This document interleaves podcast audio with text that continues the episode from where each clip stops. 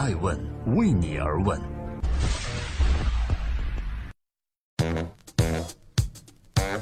Hello，各位好，这里是爱问每日人物，我是爱成，每天分享一个风口浪尖人物的商业八卦。今天我们共同关注黄磊也惹上了麻烦，而他的这次危机公关，你给他打几分呢？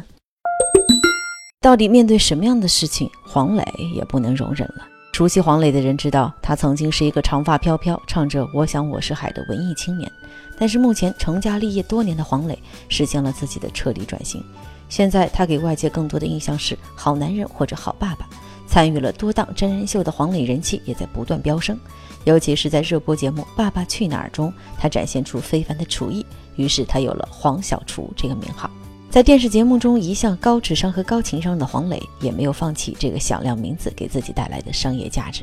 于是黄磊成了创业者。他把黄小厨做成了生活方式的品牌，进行商业化运作，旗下包括内容自媒体、线下社群活动、电商等等。也就是他正式加入了中国的创业大军。然而就在这几天，创业者黄磊的黄小厨陷入了一场纠纷之中。正在播出的是《爱问每日人物》，每天评述风口浪尖人物的商业八卦。我是爱成，今天共同关注黄磊遇到什么危机？黄磊的新电影叫做《麻烦家族》，然而这部电影还没有上映，黄磊就真的遇到了一场麻烦。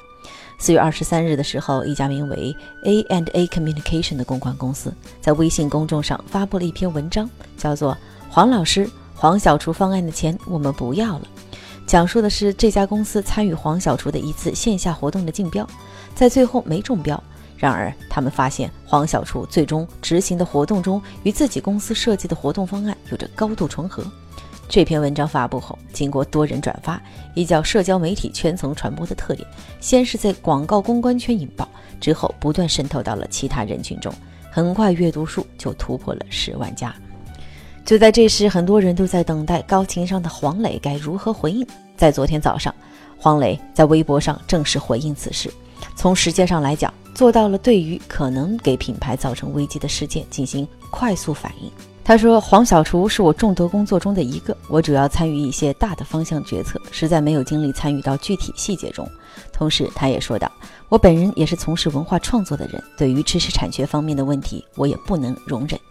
如果黄小厨涉及抄袭，黄小厨公司自会承担责任，并对责任人作出相应处理。”将实际情况不做任何断章取义公布于众。此外，他还表示已经督请团队检视这个过程和事实，具体事实情况呢，会请第三方专业的知识产权机构对此事涉及的纠纷进行专业评定。在这次公关危机中，黄磊首先表明自己没有参与到项目细节，同时表示如果有错一定会认，以此来安抚大众的反抗情绪。最后表明是否构成侵权，还需要第三方机构进行鉴定，把事情又拉回到了理性的层面。这次黄磊的声明虽然简短，但是黄老师的危机公关总体来说还算是不错的。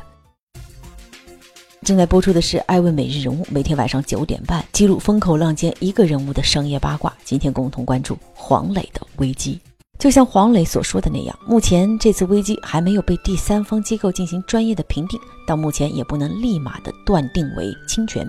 但是我们可以把它定义为的是疑似侵权。但是之所以黄磊的回应这篇文章会引起很大的反响，在很多广告公关人士中引发共鸣，原因就在于很多人都遭受过类似的知识产权侵权。我认为，对于文化产业来讲，确实最核心的是创意。但是好的创意往往又是很简单的东西，可能简单到只有一两句话或几张图，但是简单的背后都是巨大的付出以及多年的积累，才能产出最精彩的创意。就在前天，我对话了定位理论特劳特全球伙伴公司的全球总裁，他有句话让我印象非常深刻。他说，定位往往是简单的，比如说加多宝是凉茶领导者，比如说奔驰和宝马的区别是开奔驰驾宝马。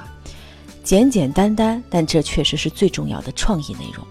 而企业广告主呢，一般被称为是甲方；广告和公关公司或者像特劳特这样的定位公司，一般被称为是乙方。对于知识产权到底该怎么保护呢？除了法律的保护和完善，更需要双方，尤其是处于强势一方甲方的自律吧，以此来维护一个更健康的市场环境。这样，文化产业的创意人才才会愿意去创意，整个行业呢也才能更持续的发展。就在昨天，这家疑似被黄磊公司侵权的公关公司发布了有关这次事件的第二篇文章。他们说自己发布的上一篇文章的诉求有三个，也就是一提醒同行要更加注意保护自己的知识产权；二呢引发行业关注，大家共同维护商业规则；三呢提醒明星团队要比普通商业公司更加爱惜自己的羽毛。他们还说，其实从一开始我们就想让行业啊都重视这种频发却鲜有人站出来的劣迹。没想到我们真的把它做成了一个全民声讨的网络事件，所以我们谢绝了于微博上直接艾特黄磊老师，或者是给黄小厨公司去提议。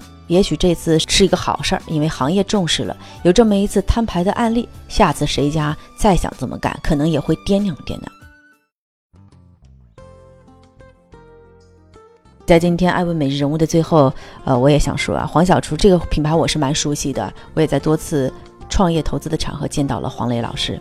因为黄小厨嘛，顾名思义，他是用黄磊的个人信誉作为背书的，而这家被疑似侵权的公关公司也明显是有委屈。但是这个公关公司也蛮逗哈，他站出来说了一句话，他说：“我们也看得出来，黄老师是受伤了啊，明星这么多年积累一个个人品牌不容易，但这次事情可能最大的受害者还是我们这家公关公司，而黄老师本人呢，也算是做了一件有益的事情，给整个这个公关侵权的历史传统。”做了一次反思，我们也看到啊，这些年明星选择一个副业进行创业的确实不在少数。但是坦白来讲，创得好的屈指可数，因为他们很少会参与到日常的管理。但是如果这个企业出现任何问题，大家还是会本能的把公司的问题与明星本人挂钩，这对于公众形象就是一切的明星来讲，会是一个很大的打击。我是爱成爱问的创始人，爱问让内容有态度，让数据有伦理，让技术有温度。我们明天再会。